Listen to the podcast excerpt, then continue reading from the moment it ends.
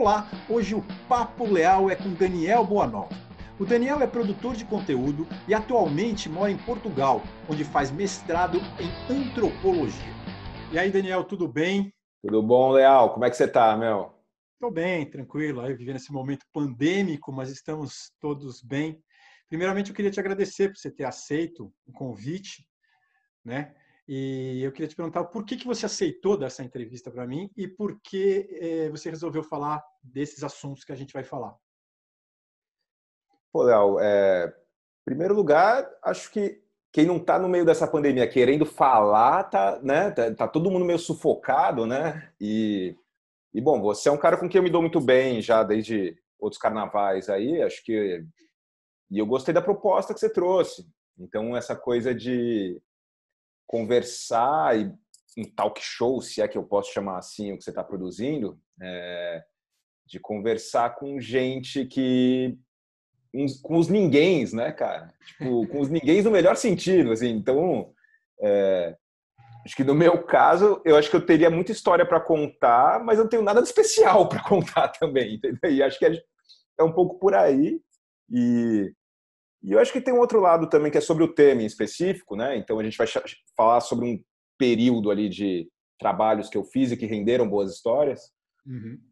E, e que basicamente assim, meu, foi quando eu caí na pista da vida de frila, cara. E tem muita gente que se não estava vivendo antes, está vivendo isso agora, né? Então eu acho que talvez seja um tema que possa ser pertinente aí para mais alguém, ou mais meia pessoa. Vamos começar então falando um pouco da sua trajetória, né? É, conhecer um pouco sobre você. Tá, Léo, eu tô com 38 anos, nasci em São Paulo, sempre morei em São Paulo. Hoje eu tô morando em Portugal, eu tô na é perto de Lisboa, eu tô na para quem conhece aqui, eu tô perto de Cascais, eu tô na linha de Cascais, então eu moro em Carcavelos e dá uns 20 minutos de trem até Lisboa. E bom, antes disso, então eu me formei em relações internacionais na PUC de São Paulo, tirando alguns estágios na época de faculdade, nunca trabalhei com isso. Eu na época isso já vinha de antes, eu tinha bandas, então eu tinha muito interesse em produzir os próprios eventos e shows da banda, então eu fui caindo pro assim que eu terminei a faculdade, tive que enfrentar o mercado de trabalho. Uhum. Eu eu fui caindo para esse universo de produção de eventos, assim. Então trabalhei em produtora e acabei caindo assim, dali foi mais um passo, eu caí em agência de publicidade. Eu entrei pela porta dos fundos, eu era um trainee de projetos, acabei dentro da agência que eu trabalhava virando redator publicitário uhum. E trabalhei muito tempo com isso. E, então é, essa parte de escrever é algo que já vinha para mim, assim, isso desde antes, no colégio eu era de humanas, eu sou de humanas e é é, enfim, escrevi a letra de música para a banda, acabei virando redator publicitário.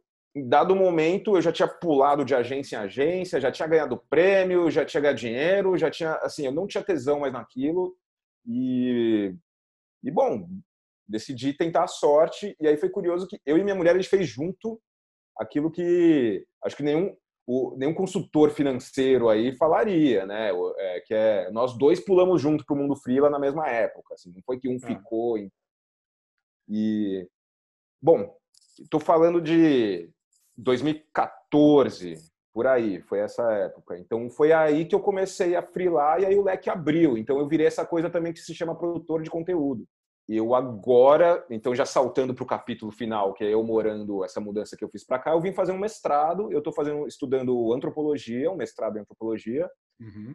e eu entendo como um processo de mudança de carreira, assim, eu não consigo vislumbrar onde que eu vou chegar, eu vou dar aula, vou virar pesquisador, isso vai agregar para os meus, para as minhas produções de conteúdo, é, não sei, não enxergo muito e acho que não acredito muito, não confio em quem fala que a essa altura do campeonato, no que a gente está vivendo, quem consegue dizer o que vai vir aí pela frente. Me fala uma coisa, você tinha conversado comigo antes e você falou uma coisa assim do, do, do um astro de rock. Você tinha uma, uma, uma vontade, quer dizer, no fundo todos nós temos né, essas vontades, né, de ser jogador de futebol, astro de rock, essas coisas glamurosas da vida, né? Me conta um pouco disso daí, o que, que, que era essa sensação?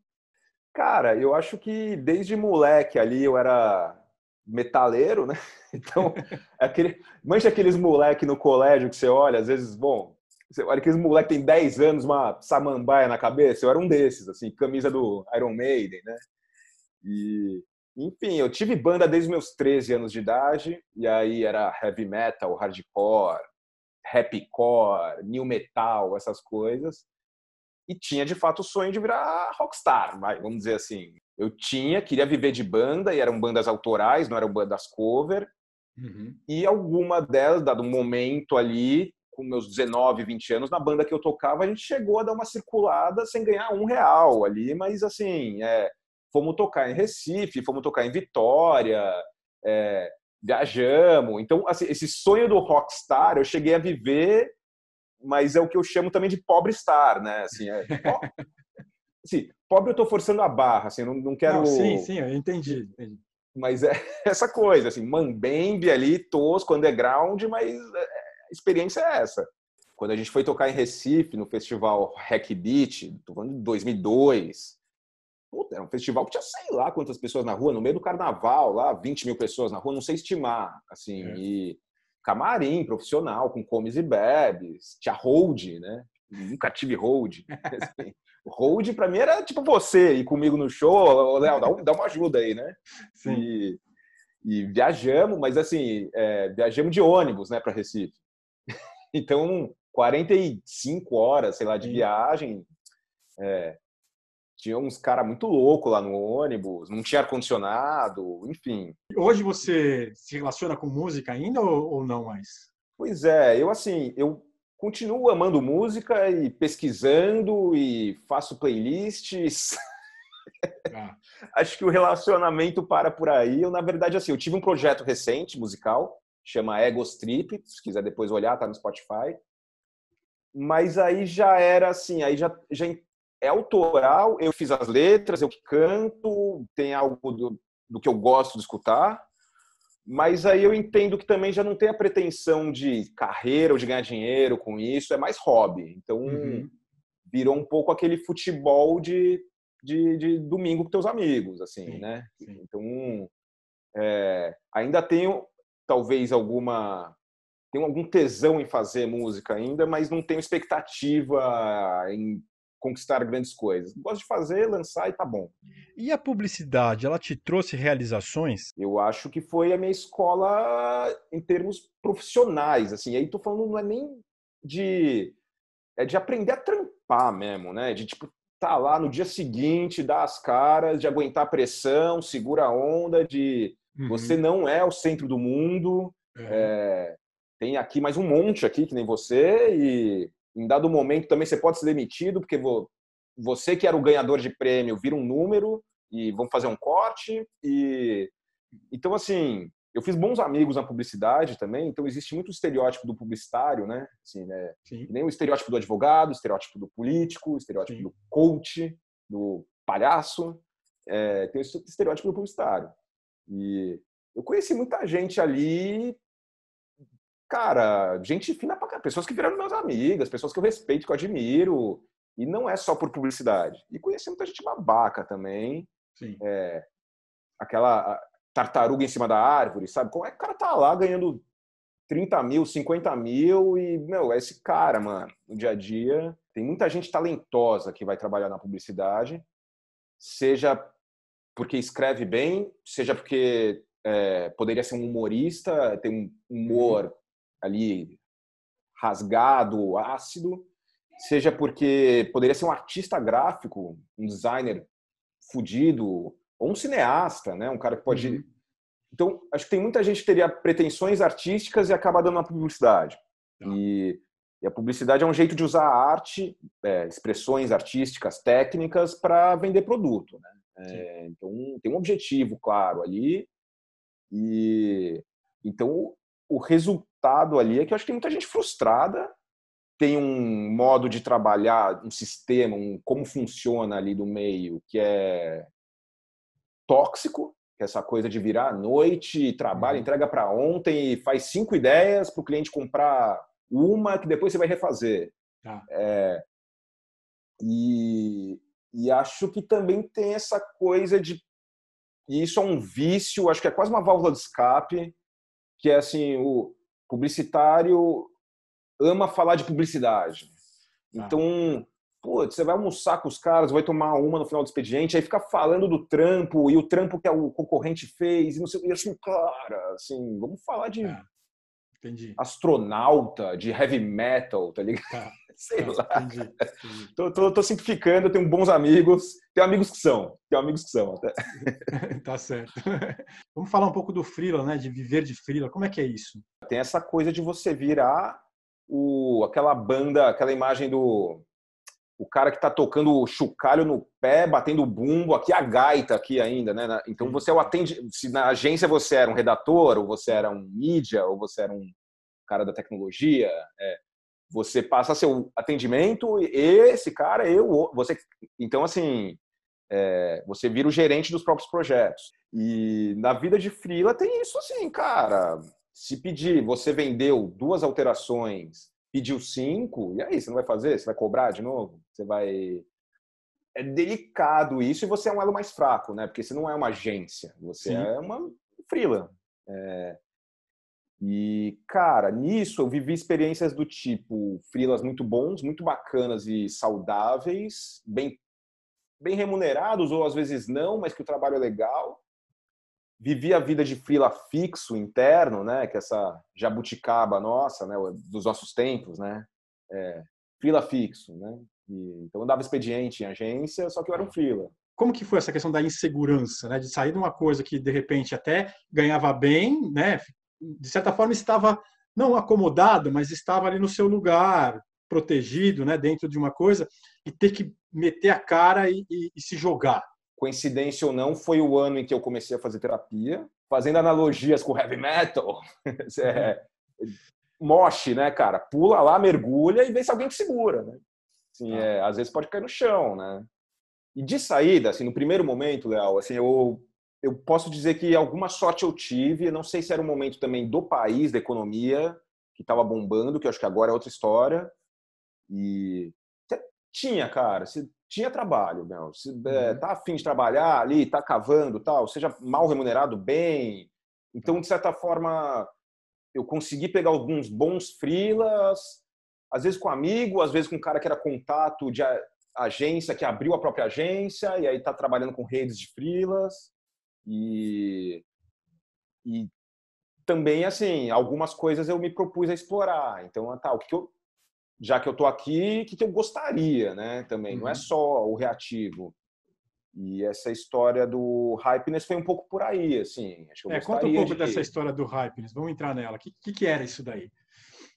Cara, o Hypeness ainda, tá, ainda existe, né? É um portal é, uhum. brasileiro de notícias sobre inovação e criatividade. E um dos criadores do site, ele trabalhou comigo, assim, agência, a gente chegou a fazer trabalho juntos, é um cara que eu me dava bem ali. Assim, a gente era brother mesmo, a gente jogava videogame junto e tal. E, e ele já tinha saído anos antes do que eu, de agência, e ficou primeiro como freela, e depois ele montou esse site junto com o parça dele lá. Não deu outra. Assim que eu me vi freelando, eu fui bater na porta dele e falei, pô, meu, né, tem espaço aí? Posso tentar? Eu nunca fiz isso antes, cara. Deixa eu escrever aí. E, porra, ele foi super gente fina, é, receptivo. E, assim, para mim, começou um pouco, foi um relacionamento que foi aprofundando. Então, assim, é, eu primeiro fazia essas matériazinhas mais pílula de conteúdo. E aí, depois, assim, me passaram uma primeira, eu fiz, escrevi, bacana. Aí me passaram uma segunda, depois me passaram mais duas. E, e eles chegaram num formato, então eu já acho que eu. É, você me interrompe aí, hein, que eu falo, hein, Léo? Vai, vai embora, vai embora. Eles chegaram nesse formato, que é a ideia deles, ali, do, dos editores, donos do site, e que era de fazer desafios e experimentos dos próprios é, colaboradores, próprios repórteres, exatamente, colaboradores. Então, você tinha que documentar um pouco esse processo, né? Se é uma semana sem comer carne, vai documentando o que, que você tá. comeu todo dia, cada dia, tal, tal, tal. Mas dá para trabalho também. Eu comecei a ir para rua e isso para mim era ao mesmo tempo é, estimulante e era assustador também. Eu trabalhava em agência. Sim, é, trabalho de repórter, né? Pois é. Repórter de campo. De campo e num esquema que é assim, né? Você não tem colete de imprensa, um crachá dizendo eu sou da Folha de São Paulo, né? Tipo, é. Assim, é, é, é não tem alguém para te proteger, né? Um crachá para te proteger, né? Exatamente, não tem. Assim, chegar, oh, eu sou do Hypeness. Tem gente que conhece, tem gente que não conhece, né? Assim, né? Então tinha muito jogo de cintura aí para conseguir histórias, né? Mas aí, conta um pouco de quais desafios apareceram. Pois é, teve um que foi acho que a virada do jogo, que aí passaram a me encarar um pouco como o repórter gonzo da casa. Assim, Sei, era... o bola do pânico. É, o. Sei lá, o cara para qualquer coisa. o cara é, topa então... qualquer coisa. Foi uma matéria que, inclusive, era inspirada numa, um experimento de uma mina gringa que já tinha escrito sobre isso, mas que era passar uma semana sem reclamar. Tá. E documentando esse processo. E, bom, é, eu tive a sorte ou o azar da minha esposa nessa semana que eu fiz que eu fiz o experimento, ela estava viajando. Então, porque a gente para reclamar precisa ter orelha para ouvir, né, cara? Se não tiver alguém que escute, você não está assim, sim, é, sim. reclamar o quê? Com o cachorro, né? Tipo, bom, eu não sei se essa coisa do zeitgeist, da coisa do, do imponderável. Eu não sei se foi um momento que aquilo foi para o ar, o como foi escrito, assim, é, dado o momento essa matéria viralizou muito, assim, é, então eu entrava no, sei lá, no Facebook, tava, sabe aquela coisa, assim, a matéria tinha minha cara na capa, eu ficava vendo uhum. minha, assim, 10 pessoas compartilharam, 20 pessoas sei, compartilharam, sei. minha cara aparecendo na timeline de todo mundo, assim, é, assim, eu, eu tinha uma foto lá que era sem reclamar, então eu, eu tinha feito uma foto meio que assim, é, só para ilustrar, assim, fazendo eu vi silêncio. a foto, eu entrei no site e eu vi. Teve gente que começou a, a fazer a foto, citando a hashtag, uma semana sem reclamar, o desafio Virou aceito. Né? E foi legal, assim, foi divertido, ah. e não tô aqui reclamando, foi curioso. E bom, então começaram a ter um, desafios um pouco mais também complexos ali, um pouco com uma pegada algo eu vou falar social, talvez seja um lado mais cidadão ali, de fiscalizar a realidade, vamos dizer ah. assim, olhar é, na real como é que se dá.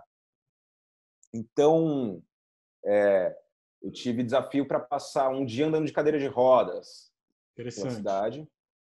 E assim, cara, é, eu aluguei lá uma cadeira, saí andando. A cadeira que eu aluguei não é a cadeira que uma pessoa que usa cadeira de rodas usa, que é muito mais reforçada. A cadeira que eu aluguei é aquela que assim, você quebrou a perna, a do hospital. Você... É a que tem no a hospital. hospital. Exatamente. E sair na rua com ela andando, né?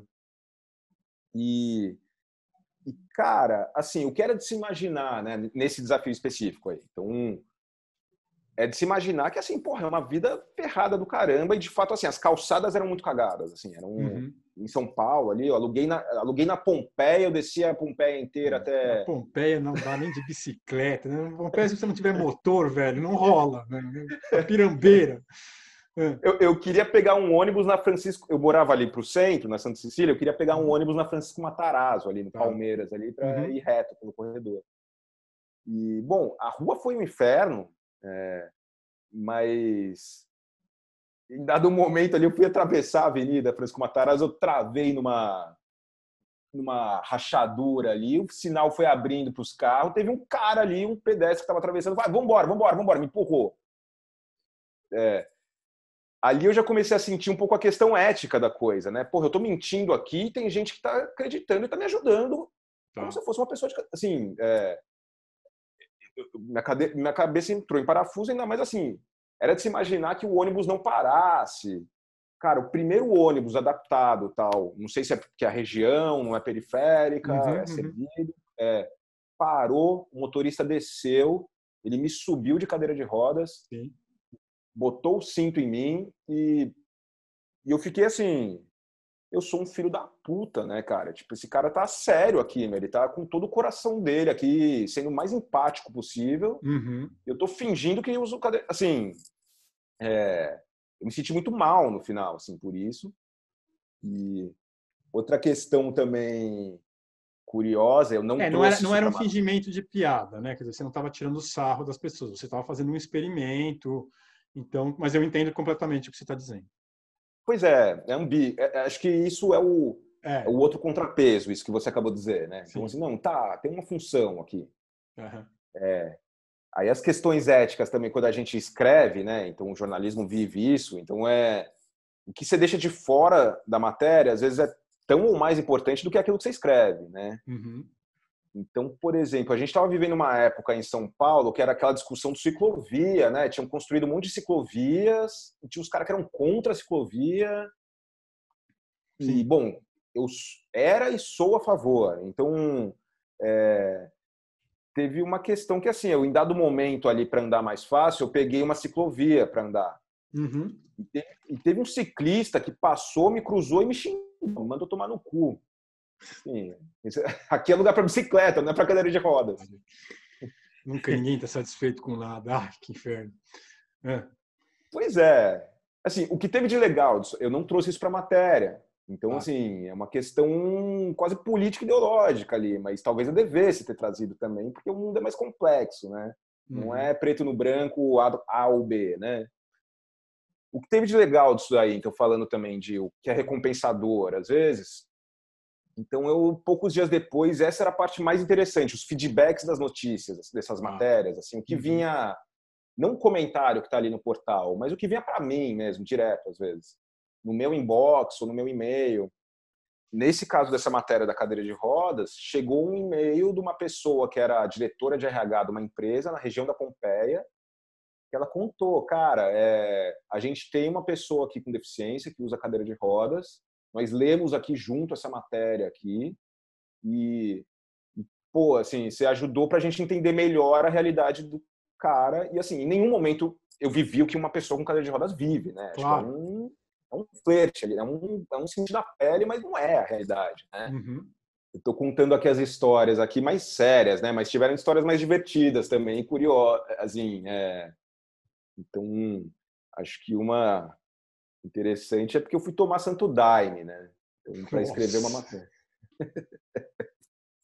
e eu nunca tinha tomado na minha vida e foi a única vez que eu tomei, nunca mais tomei. Eu fui lá, tinha uma amiga minha que era praticante, então uhum. eu fui junto com ela, era num sítio perto de São Paulo e esse grupo aí, eu fui muito bem recebido e eu sou grato a eles, assim, as pessoas eram muito legais ali. A experiência para mim é. foi super bacana. Assim, eu, eu, realmente não passei mal, eu passei bem, cara. E é, não vomitei, não tive essas coisas, essas, esses revertérios que o pessoal tem. Voltei para casa e segue a vida, escrevi a matéria, tudo mais. Cara, assim, eu até hoje, eu escrevi isso em 2015.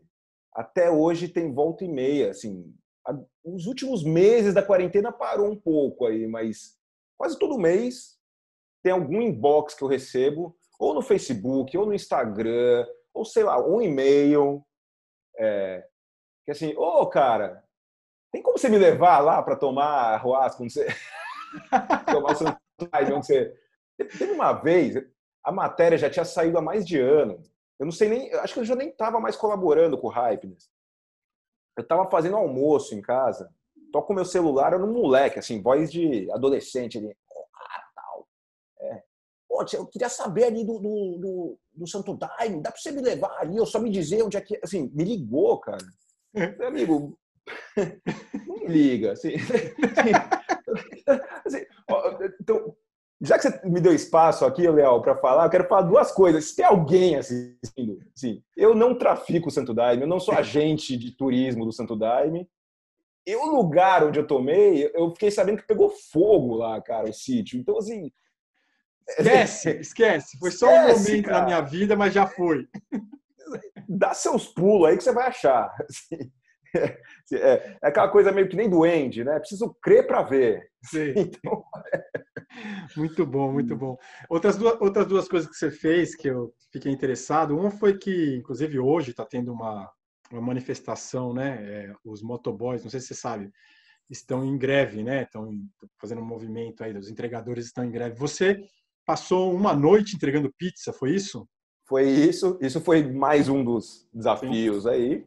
E, e a ideia é um pouco também de, porra, tá aí os caras aí fazendo o protesto deles, assim, tá, levando, tá saindo muita informação sobre como é que é a vida deles aí, né, no dia a dia, uhum. e como é duro o negócio.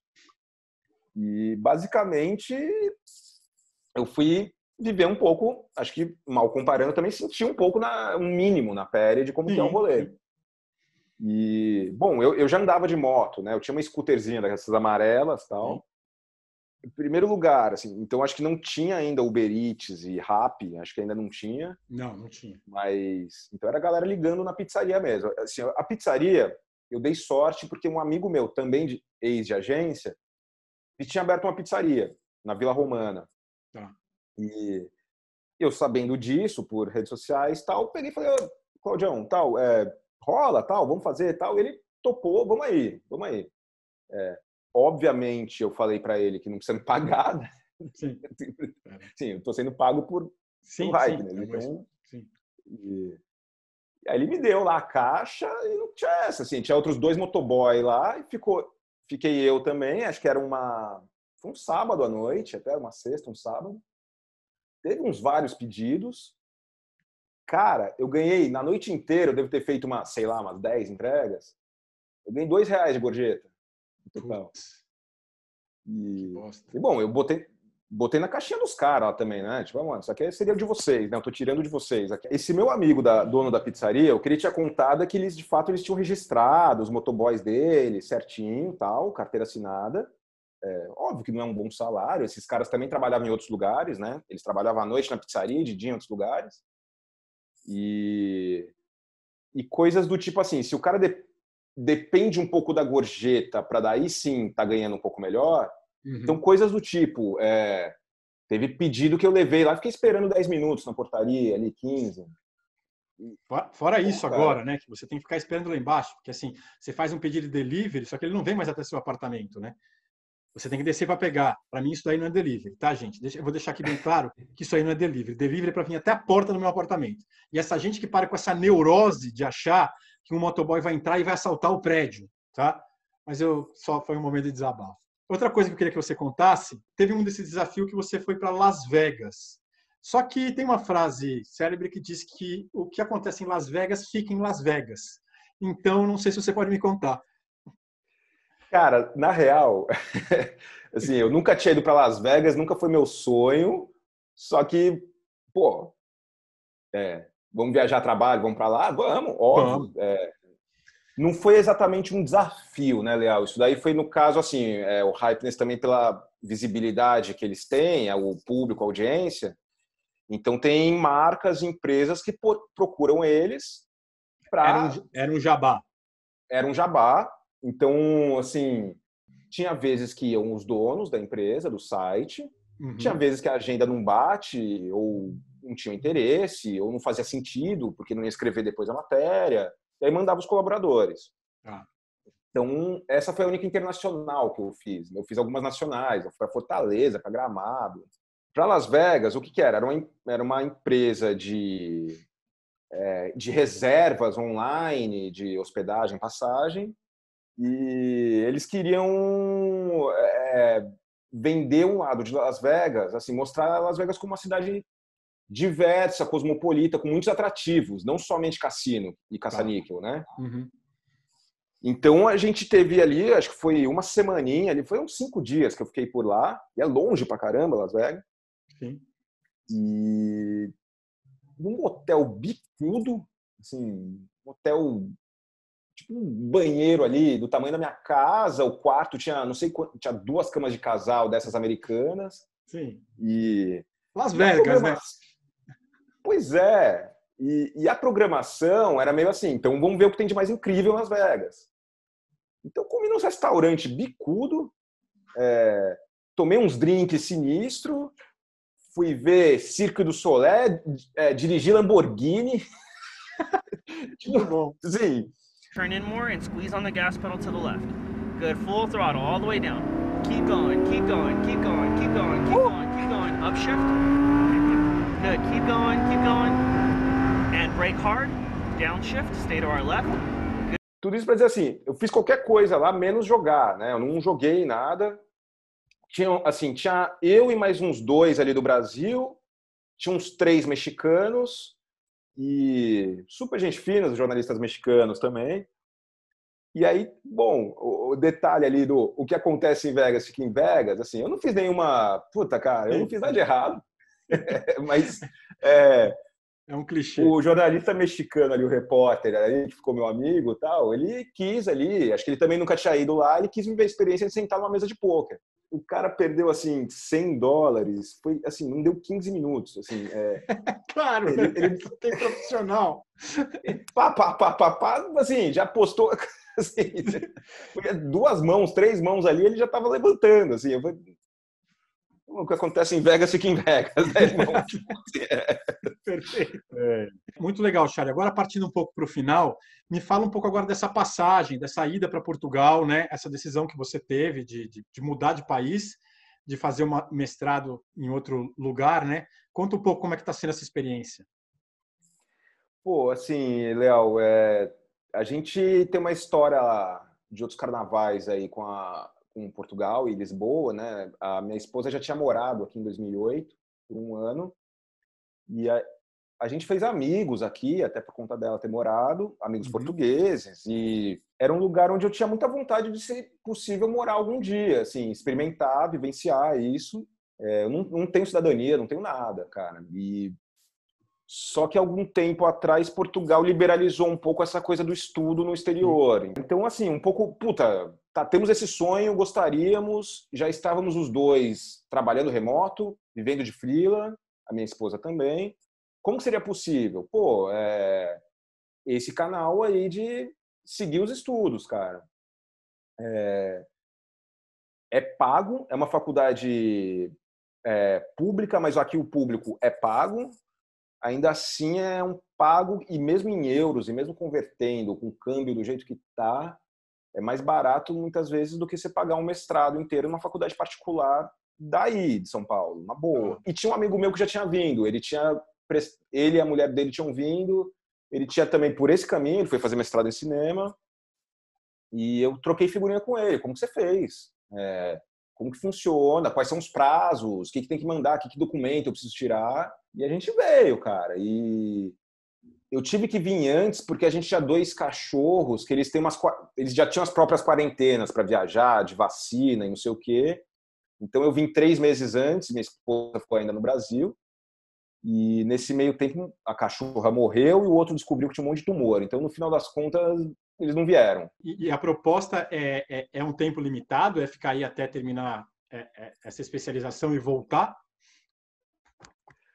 Olha, eu acho que, voltando até o, o que a gente abriu um pouco conversando, assim, eu não consigo enxergar muitos palmos à minha frente. Então, uhum. assim, então, em primeiro lugar, assim, é, hoje a gente vive um pouco, a gente ganha em real e vive em euro, mas então Complicado. a cada subida de câmbio do dólar a gente tem que fazer conta de novo, assim, não sei claro. se vai dar, às vezes não dá. E é, dito isso, por enquanto está rolando e eu tenho mais um ano ainda aqui de até entregar minha pesquisa. Então o plano inicial é ficar mais esse ano e aí vamos ver no final. Assim, se tiver rolando alguma sustentabilidade financeira, acho que a gente gosta daqui pelo menos mais alguns aninhos aí, acho que ficaria. Tá. Ou então voltar. É... E aí o voltar, assim, eu não sei, cara, eu que morei a vida inteira em São Paulo, é curioso, porque é, eu tinha passado no máximo um mês fora de São Paulo, nunca mais do que isso. Em primeiro lugar, que a gente é, a gente é acostumado com uma realidade sinistra, assim, não dá para fazer comparações de Lisboa, dá para fazer, mas assim, a sério, é outra, é assim, a escala de São Paulo é Sim. tudo muito, tudo, é, enfim, é e para o mal e para o bem, a gente se acostuma com algumas coisas erradas, e a gente também não percebe que a gente é super é, progressista em umas tantas coisas, assim, é, é, de catar o cocô do cachorro, é, Aqui eu já pisei na merda não sei quantas vezes, cara. Os caras não catam. É, a gente cata melhores, pelo menos onde eu circulo aí, quando circulava. E, e por outro lado, Puta, cara, eu perdi aqui. Eu falei, comecei a comparar aqui as cidades e. Ah, eu lembrei, eu retomo aqui. Vai lá. Então, assim, a gente é acostumado com umas coisas muito loucas em São Paulo, e uma vez que você cortou a raiz ali, que me segurava há 30 e tantos anos, então, para mim, assim, o voltar para o Brasil tranquilo, assim, beleza, assim, não seria. Tô longe de ter aversão ao Brasil, pelo contrário, assim, morando fora, que eu vejo quão brasileiro eu sou, cara. Não sou é. português. E só que se fosse voltar e quando voltar, acho que a grande pergunta é o para onde para gente. Assim, não sei se moraria em São Paulo, não sei se moraria no centro de São Paulo, é, talvez no interior, talvez no oeste. Hum, acho que abre as possibilidades, assim. Mas para não deixar a pergunta sem resposta aí, assim, é, acho que o plano bem objetivo é terminar o mestrado, aí a gente vai avaliar se der para ficar mais um pouco, tiver alguma proposta profissional para cá também, tiver rolando, beleza. Senão acho que a gente volta e aí vamos ver para onde. Legal, Daniel. Para terminar, é, dá uma fechada geral, se quiser falar sobre alguma coisa, quiser fazer uma propaganda, um jabá, é, fale, só, só para a gente fechar. Bom, Léo, acho que para terminar, obrigado, cara, por me deixar falar na tua orelha, mas também é, me deixar falar com mais gente também, né? Você está sendo uma ponte aí fazendo isso para mim foi um papo divertido, que no fundo eu tô contando histórias aqui que às vezes meus amigos ali que estão bebendo cerveja comigo não querem ouvir, né? Assim. e, e, e, dito isso, cara, eu acho muito legal é, a gente poder contar histórias. Cara, todo mundo tem narrativa, isso é o mais interessante. O ser humano é, é incrível, cara. A gente tá vivendo uma coisa que é muito louca, era pra gente tá essa pandemia e bom, e o Brasil em específico é, eu não vou ficar falando aqui, mas eu leio notícia do Brasil. Então, às claro. vezes as pessoas vêm, eu converso com alguém assim, sei lá, Pô, você não sabe o que o Bolsonaro fez. Mano, eu sei, cara. cara eu sei você sabe. Existe internet, ela funciona no mundo inteiro. Basta você querer ir lá é. e olhar. Eu não só sei quanto eu tenho que explicar, às vezes, para um amigo português. Assim, mano, o que, que o louco do teu presidente fez? Falou é. agora. Eu, sim. É, e eu não votei nele. Deixar isso bem claro, né? É, e dito isso assim, cara, esse momento aí, eu acho que os é, é uma merda, não tem o um lado bom para ficar falando, mas se tem algum lado bom é que o ser humano é resiliente pra caramba, se adapta e, e, os dispostos aí vão se encontrando aí, você vai criando novos canais, você criou um canal agora, então eu acho legal e eu tô, meu, vou acompanhar aí os vídeos que você vai postar, porque eu acho que vai ter gente interessante aí também, cara. Então, é, para fazer o meu jabá aqui, é, se precisar de redação, é, pesquisa, roteiro, produção de conteúdo, desafios. Acho que é isso aí, cara. Obrigado, meu. Que é isso, obrigado você por ter tido esse tempo para a gente conversar. Foi ótima a nossa conversa. Acho que a gente abordou várias histórias, coisas bacanas. É, espero que você tenha gostado, você em casa. É, se gostou, dá aquele like. Se não gostou, pode dar um dislike, fique à vontade. E não se esqueça de se inscrever no canal. O Papo Leal fica por aqui. Até a próxima.